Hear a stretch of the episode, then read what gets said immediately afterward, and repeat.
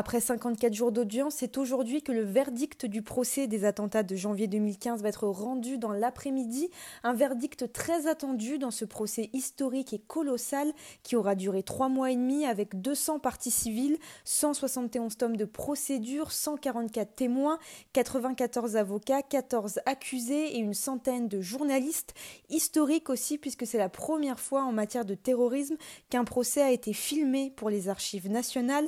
Durant plus de trois mois, la Cour d'assises spéciale de Paris a abordé tous les pans des attentats de janvier 2015 qui ont fait 17 morts. Aujourd'hui, elle va rendre son verdict à l'encontre des 14 accusés qui sont jugés pour leur soutien logistique présumé aux frères Kouachi et à Mehdi Koulibaly, auteur des attentats de Charlie Hebdo, de Montrouge et de l'Hypercacher. Trois accusés sont jugés en leur absence, dont Ayat Boumedienne, ex-épouse religieuse de Koulibaly, qui, selon plusieurs témoins, serait toujours vivante sur le territoire irako-syrien. Ces 14 accusés risquent entre 5 ans d'emprisonnement et la réclusion à perpétuité.